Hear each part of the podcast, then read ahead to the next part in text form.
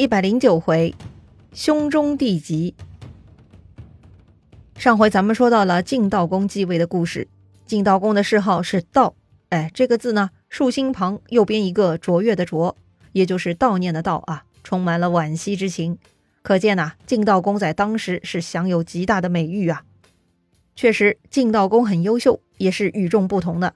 一般情况下，在外的公子公孙，如果被权臣拥立回国，通常呢都要当一阵子傀儡的，如果能力强的，后面呢还能抢回军权；如果能力弱的，只能一辈子被权臣摆布，或者呢就挣扎在与权臣的斗争之中。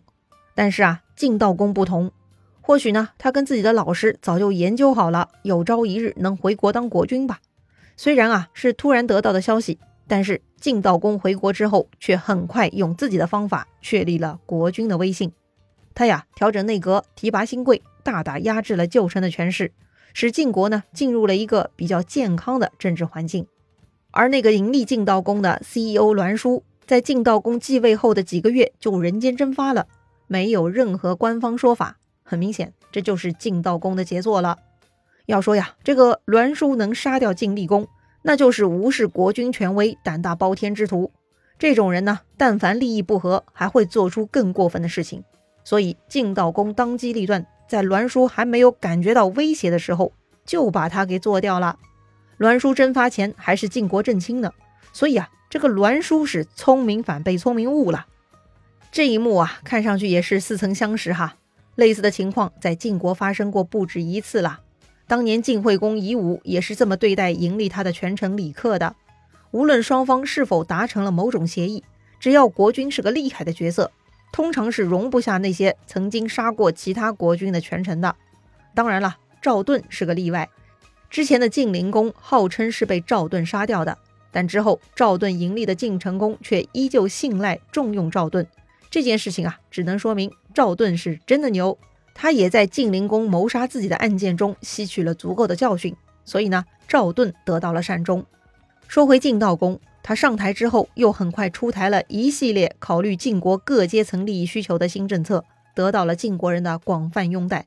国内一片大好，晋悼公呢就开始处理国际事务了。一方面，晋悼公的才能得到了诸侯国的认可，比如鲁国就带头跟了晋国大哥；另一方面，晋国出兵组织会盟，再现往日霸主风采。所以呢，到了这个时候，中原诸侯长非晋国莫属啊。再说回吴王寿梦哈。在晋国的帮助下，吴国在南方抢到了很多楚国的土地，又加入到了中原诸侯圈。这对吴国而言呢，是个非常重大的进步。五年之后，也就是吴王寿梦二十三年，他呢又一次跟中原诸侯会盟，令吴国保持跟中原的关系，一切都在正轨上。就这样，两年之后，吴王寿梦呢也要寿终正寝了。前面我们介绍了历届吴王的传承，那是非常整齐啊。都是父死子继，完全没问题。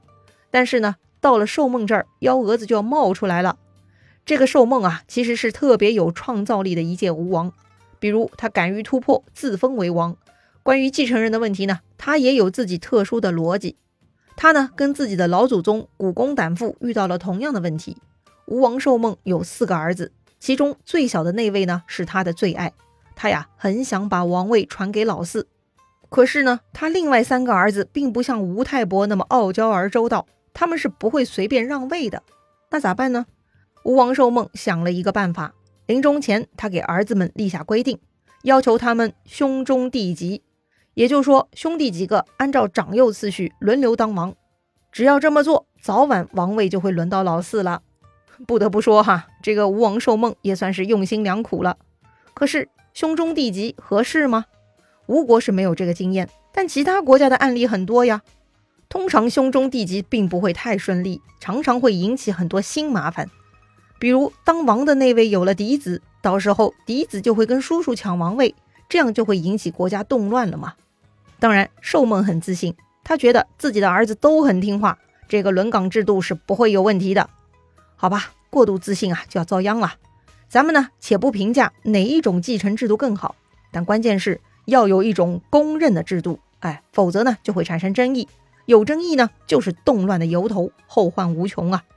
话说呀，吴王寿梦的四个儿子分别是长子朱凡，次子于忌，三子夷妹，四子季札。其实呢，大家都知道吴王寿梦主义老四季札，所以呢，当吴王寿梦去世之后，第一时间他的长子朱凡并没有继位，而是让四弟季札继位，也算了了父王的心愿。但是呢，季札是坚持不肯接受。季札这个人呐，非常贤德，他更不能接受乱了礼节之事。可是大家都觉得季札是吴王寿梦真正想要传位的对象，所以呢，大家坚持劝季札继位。这么一来呢，这个季札受不了了啊，他就离家出走，跑去乡下种田隐居了。好吧，看样子呢，这个季札是铁了心了。得了，国不可一日无君啊，那还是按照先王的意思，由老大朱凡继承王位，奉行兄终弟及吧。从这事儿来看呢，朱凡还算是个不错的人啊，他并没有因为自己是长子而抢着当国君，而且呢，这个朱凡非常勇猛好战，他上台之后啊，多次亲率军队与楚国交战。基本呢是延续了父亲与楚国争霸的国策，但是啊，这个朱凡呢也有致命弱点，那就是勇猛过头，沉稳不足。《左传》记录，就在吴王朱凡十三年，也就是鲁襄公二十五年，这个朱凡亲自率军讨伐楚国。他呀，先来到楚国的附庸朝国，当时朝国守将牛臣就评价吴王朱凡，说他勇而轻，意思是啊，勇则勇矣，太过轻率。所以呢，针对朱凡这个性格，牛臣特别做了设计。他故意打开城门，吸引吴军入城。而朱凡呢，果然应验了牛臣的认知。他率先入城，就被埋伏在城头矮墙之后的牛臣给一箭射死了。吴王朱凡中箭身亡，成为一位战死沙场的国君了。一般情况下，国君出征都被保护得很好，但因为朱凡太过勇猛轻率，成了先锋走卒。居然呢，就在这种场合下被敌人给算计到了。估计呢，吴王朱凡的故事给后世的国君们很多启发。此后呢，重要的人物们都不敢随意身先士卒了。不过呢，在吴王朱凡身上，我们似乎也能看到后世东吴孙策的影子哈。虽然地处温柔的江南，却还是不乏猛将啊。话说朱凡中箭，临死前呢，他又强调了一遍父亲的遗嘱，让二弟于忌继位。并且一定要坚持兄终弟及，将王位要传给四弟。于是呢，老二于忌继位，就将四弟季札分封在延陵。所以呢，季札又称为延陵季子。前面大哥朱凡在位十三年，算是吴国国君中任期比较短的啊。到了虞姬呢，他的任期更短。吴王于忌四年，吴国讨伐越国。这个越国呢，咱们是第一次提到，哎，就是吴国南边的邻居，比吴国显得更蛮夷的那个国家啊。当时越国呢还没有崛起，打不过吴国，被吴国一顿胖揍，很多越国人呢就成了俘虏，被抓到吴国当奴隶了。其中有一个人非常有心机，他故意讨好，得到了一个帮助吴王看守船只的工作。于是呢，有一天趁吴王于忌来坐船的时候，这个越国奴隶呢突然行凶刺杀，并且得手了。于是呢，吴王于忌就这么死于非命了。越国人呐，还真的很会报仇哈。接着呢，就轮到老三姨妹了。要说呀，吴王寿梦生的几个儿子还真的是相亲相爱。老三姨妹呢，一开始也不肯继位登基，他呢还是想让给四弟，因为四弟季札真的贤德，他代表吴国参加跟诸侯国的外交活动，每一次都很成功，获得了广泛的好评，也给吴国在中原诸侯心目中树立了良好的形象。所以啊，姨妹是再三退让。可是呢，季札是心意已定，宁死不肯接受，搞到最后也没辙了，只能姨妹继位了。一妹呢，比哥哥们好一些，他采纳季札的建议，罢兵安民，和好各国，太太平平的做了十七年的吴王，也得到了善终。话说呀，姨妹继位的这一年呢，新任周天子也继位了，这位呢是周景王，他的父亲周灵王是在前一年的冬天去世的。周灵王报丧呢，出现了一点小插曲。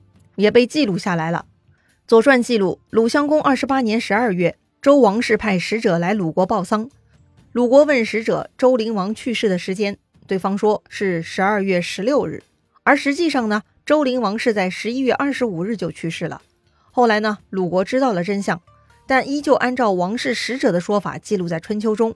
这个呀，就是在惩戒周朝使者的过失。哼，这个春秋啊，就是这么有个性哈。不是记录历史，而是以理智为基本思想，然后呢，改善性的记录。哼，连这个都要怄气，真是服了啊！顺便说说周景王的故事。周景王啊，其实是周灵王的次子，名叫姬贵。呃，怎么会轮到次子继位了呢？难道又是什么废嫡立庶吗？倒也不是啊。周灵王的长子，也就是第一任的太子呢，在这个时候已经去世了。周灵王啊，有两个儿子。周灵王的长子呢，叫姬敬，晋国的晋啊。相传呢，姬敬是天资聪颖、温良博学、不慕富贵、喜爱音乐。他呢，喜欢吹笙，能吹奏出如同凤凰欢鸣一般的乐曲，令人陶醉。这么好的孩子呢，周灵王也十分喜欢，很早就将他立为太子了。但是过会一夭啊，这个孩子呀，命不长久，不到二十岁就突然得病身亡了。当然了，对于姬敬之死呢，还有很多的猜测。有一种呢是阴谋论。说是周灵王的次子姬贵是王后齐姜所生，齐姜仗着自己母国的势力，逼迫周灵王杀掉长子的。那么是否有这种可能性呢？难道太子不是王后生的？推算一下时间啊，鲁襄公十五年，周灵王将齐国公主娶回来；鲁襄公二十八年，周灵王病死了。哎，就算娶回齐姜的第二年立刻生了孩子，那么到周灵王去世，这个孩子呢也不超过十三岁。所以呢，从这一点来看，太子姬敬确实不是齐姜的儿子，所以齐姜想除掉太子，另立自己的儿子，那也是有可能的。